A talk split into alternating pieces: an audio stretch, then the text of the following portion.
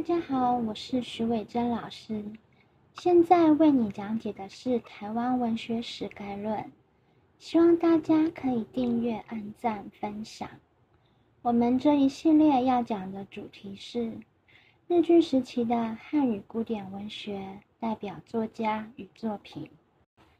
这几集呢，要讲的主题是连横台湾通史序。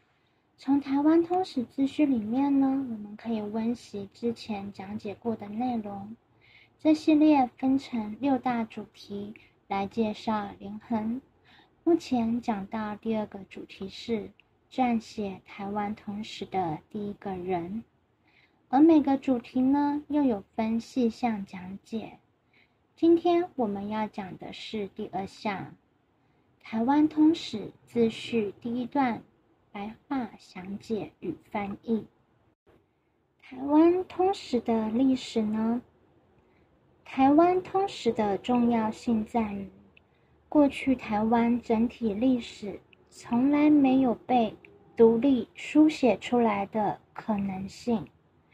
尤其呢，其中第四卷啊，原名是《独立记》，可以说连横啊，是台湾历史上第一位。把台湾独立记录在史册上的第一个人，所以呢，现代的我们呐，更应该要持公平啊、客观的角度来理解这本书的背景，还有作者的用心。我不但会讲解每个字、每句话的意思，连作者心中的 OS 啊、弦外之音啊，还有引申的含义啊，我也都会为大家讲解哦。那我们先来念下第一段的内容：台湾故无史也，何人起之？正是作之，清代迎之，开悟成悟，以利我披机。至于今三百又余年矣，而旧之物谬，文采不彰，其所记载。仅立有清一朝，何人正视之事，缺而俘虏，竟以导夷海寇视之。呜呼！此非旧史事之罪欤？且府志重修于乾隆二十九年，台凤张旦朱志虽有续修，局处一隅。无关全局，而书又已旧，苟欲以二三成编，而知台湾大事，是由以管窥天，以离测海，其备又也亦具矣。现在来进行逐句讲解。台湾故无史也，故是本来的意思。史呢是史书的意思。台湾故无史也，台湾本来是没有史书的。第一句话呢，点题他编写《台湾通史》的原因。他内心的 OS 啊，在说：因为台湾本来是没有史书的，所以我才要写《台湾通史》嘛。但其实呢，台湾并不是真的没有史书，这里面有弦外之音，就是说呢，台湾现有的史书啊，其实都不够好，不够完整，所以我才想要写一本够好、够完整，足以代表台湾的史书来流传后世。那如果说台湾本来是没有史书的，史书呢，就是以文字记载的历史书籍嘛。那台湾有什么呢？在我编写的《台湾文学史概论》第一集中呢，就写到说呢，在文字教育啊进入台湾以前呢，台湾有很多流传已久的古原住民文化，像是呢赛德克族的传统织布，他们从在地自麻的种植啊。从植物的剥皮呀取出纤维啊，然后再来捻线呐、晒干呐、漂白啊到染色，最后才能把线制作出来，才能开始织布哦。那这些织布啊，就制作成各类的服饰啦。这些看来繁琐的过程，都与赛德克族的碎石记忆有所连结，蕴含了原住民千百年的智慧。这也是一种历史的传承与记录啊。后面，何人起之？正是作之，清代营之。起呢是开发的意思。荷兰起之就是荷兰人开发台湾，荷兰人在台湾建立了现代化的学校啊、教会学校啊，又以希腊雅族的语言发明文字，这就是我们知道的新港文书，并且呢，让汉人呐种植经济作物，进出口货物，让台湾被纳入大航海时代的商业贸易中。正式作之，作是建立制度的意思。在明正时期的时候呢，郑氏一族啊建立了制度。当时呢，郑成功的时代呢，都忙着在反清，主要的制度还是在郑经的时代所建立的哦。是在陈永华的建立之下呢，明正时期的台湾建立了第一个学堂——台南孔庙。这也是清代的第一个学堂。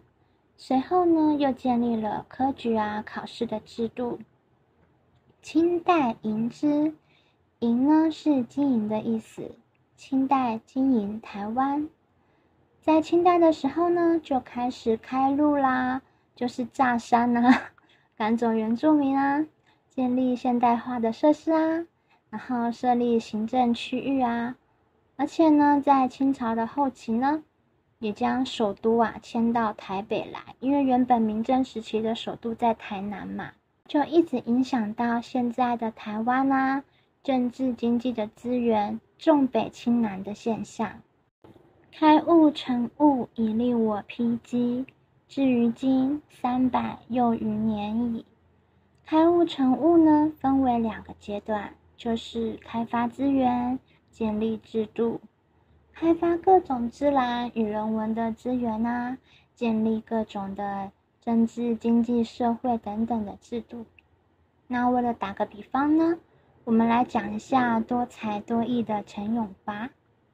陈永华呢，是从郑成功开始啊，就成为了明正出谋划策的军师哦。他被尊称为郑氏诸葛，就是嗯。正式的诸葛亮啊，诸葛亮是以前很有名的一个军师，他是郑经的老师，也是郑经啊短命的长子郑克臧的岳父。来台湾的时候啊，他看到台湾的民房呢，真的是不太美观了，于是呢，他就在柴头岗上呢建立窑厂，教导工匠呢烧制砖瓦。然后呢，他还在台南开辟第一个盐场，教导民众呢引海水来晒盐，并从福建呢引入新品种的白甘蔗，还有制糖的方法，在嘉义呢、台南推广制糖的产业。所以呢，嘉义、台南的糖商呢，之所以能够发展起来，最早要归功于陈永华呢。那陈永华呢？当然，他还建立了台湾第一个学堂嘛，也制定了台湾本地的科举制度，所以呢，他可以说是开悟成悟的代表人物了。以利我披机，以是用以介词的意思，令呢是建立，披是宏大伟大，基呢就是基业，基业呢就是基础的事业。至于今三百又余年矣。至于今呢，就是直到现今，直到现在。有呢，就是念成又。那念成又的意思呢，就是加上啊，附加的意思。至于今三百又余年矣呢，就是说呢，直到现今呢，直到现在呀，有三百多年了。这三百多年呢，是从荷兰的时候开始计算的。如果要从古原住民的时候就开始算，那就有千万年了，很久很久了。而就之物谬，文采不彰，其所记载，仅立有清一朝，何人正视之事，缺而弗录。而就之物谬呢，而是连接词，并且的意思。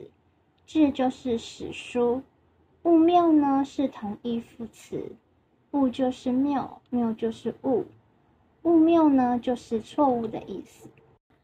文采不彰呢，就是词藻不够明畅优美啊。讲白了，就是说他的文笔没有很好的意思。那我们来看一下形容文笔好的成语吧。文采斐然，还有斐然成章。文采本来是指绚丽的色泽，现指文章中令人赏心悦目的风格。斐然呢，就是有文采的样子。斐然成章，形容言语或文章富有文采，且成章法。那什么是且成章法？且成章法的意思就是，而且还很通顺的意思。所以文笔要好呢，通顺就是最基本的条件哦。其所记载，仅立有清一朝，何人正视之事？缺而弗录，尽以导夷，海寇视之。其所记载的“其”呢，是代名词，就是指这些旧志啊，也就是旧的史书的意思。因此呢，仅立有清一朝，只有写清朝一个朝代而已。仅就是只有，隶就是隶属于旧的史书呢，几乎都是清朝官员。在台湾当官的时候写啊，当然就只会揭露清朝的事情，这很正常嘛。荷兰正式之事缺而弗录，就是荷兰人呢跟明正时期的台湾的事迹啊都缺少了，然后没有被记录下来。那是因为呢，每个来台湾做官的人呐，他们书写台湾的历史呢，都只能书写自己本身自身观察当时的。环境啊，事件啊，而且啊，他们还需要去回报朝廷，因此呢，只记录当时清朝时期发生在他们周围的事情也是很正常的。晋以岛夷海寇视之，竟然呢将荷兰人视为岛上的蛮族，将明正时期的统治啊当成是海盗来看待。夷是汉人文化对外族的蔑称，寇就是盗匪的意思。那其实呢，郑成功的父亲郑芝龙啊，他确实是海盗嘛，而且还是海盗的头头呢。在这里呢，我们要了解一下，不只是清朝的官员会记录当时的台湾历史，其实荷兰呢也有写一些官方的文书，记载台湾的事情。只是呢，是用荷兰文写成的。当时呢，这些书并没有被翻译出来，因此呢，连横呐，他也没有看过荷兰统治者在统治台湾期间呢所写的官方记录，像是《热兰遮城日志》等等啊，还有其他书。我们在《台湾文学史概论》电子书的第一集中也有提到过。有兴趣的朋友呢，可以回去翻一翻这本电子书啊。明朝时期也有很多文人开始书写在台湾的见闻了，只是呢，不是有官方史书的名分作为书写，而是散见在各个文人自己的作品集当中，并不是为了要记录历史的名义专门去撰写、专门去书写的，而是为了兴趣所写的。那前面这几句呢，就是说呢，从以前呐到现在。三百多年了，旧的史书不但有很多的错误，而且文笔不是很通顺，感觉很难看。言外之意呢，就是我要写一本能够兼具正确性与审美感的史书，就是要你好看。而这本书呢，就是你现在看到的这一本《台湾通史》。呜呼！此非旧时事之罪于，呜呼是表示悲伤的叹词。此非旧时事之罪于呢？这难道不是旧史家的过错吗？且府志重修于乾隆二十九年，而且呢，府志在乾隆二十九年的时候呢，又被重修了。这里的府志呢，指的是余文仪写的续修台湾府志。台凤张旦诸志虽有续修。台湾县、凤山县、彰化县、淡水厅等等的地方志呢？地方志就是地方记载的历史文献。像我们桃园呢，就有文化桃园嘛。我也有写过几期的文化桃园封面故事啊，只是好久没有人找我写文章了。嗯，那回到主题，这些地方记载的文献呢，虽然有继续在修转，但是呢。局促一隅无关全局，而书又已旧，局限在某个角落，无法总览全貌。而且这些书的年代都很久远了。这里的旧哦，是指年代久远，并不是那种纸很肮脏啊、布满灰尘的那种旧书。我看到有一些人啊，很多人啊，就直接翻译说。而这些书啊，又已经很旧了。这样的翻译看起来好像是对的嘛，但在细微的意义上还是不一样的哦。应该是指说呢，年代久远呢，真相往往更难考证啊。这些呢，在后面几段也有类似的文句有所呼应，到时候呢，会再提醒大家。苟欲以二三成编。狗呢是如果的意思，欲是想要的意思，以呢是用的意思，二三成编就是两三本年代已久的旧书，成是旧的意思，编是书的意思。因为呢，在纸呢还没有被发明出来之前呢，以前的书呢是用竹简跟绳子编在一起，一卷一卷的。非常的沉重啊，肩膀都会被压到脱臼了吧？所以呢，就用陈编来比喻旧书。那新编呢，就是新书的意思。这里的二三本旧书的数字呢，二与三呢，是代表数量稀少的虚词。我们要知道，台湾通史呢有六十万字。如果说看一万字的资料呢，只能写出一千字的文章，这是就我自己的经验而言啦。那可以推估看看呢，要写出六十万字的书呢，需要看多少本书、多少文章啊？所以二三成编呢，其实有夸饰法在里面，除了把实际数量夸张变小之外了呢，也象征说呢。这些地方志啊、地方史书啊，是属于比较零星的拼图，很难拼成整个台湾的整体样貌。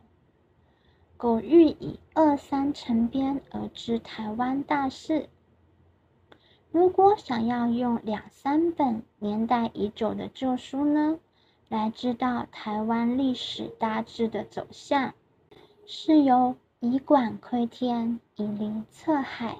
其背右也，亦具矣。是由呢，就是由是的意思。由是就是好像是，由就是好像。以管窥天，以离测海，是指呢，透过管子看天空，比喻见识浅薄；用水瓢测量海水，比喻自不量力。这句话呢，又可以缩写为。管窥离测这句成语，不知道天高地厚，没有什么见识。你能想象拿一个跟珍珠奶茶这样的胖嘟嘟吸管，从里面的孔呢，能看到整片天空吗？又或者呢，拿起吃布丁的小汤匙，将海水一池一池的舀光，来计算海水的水量呢？如果你用那个吃布丁的小汤匙，又这么浅浅的来舀海水，你可能舀到往深了都还舀不完吧，对不对？所以呢，这些都是做不到，而且呢，不可能的事情。因此呢，管窥离侧比喻所见狭小，其被诱也亦具矣。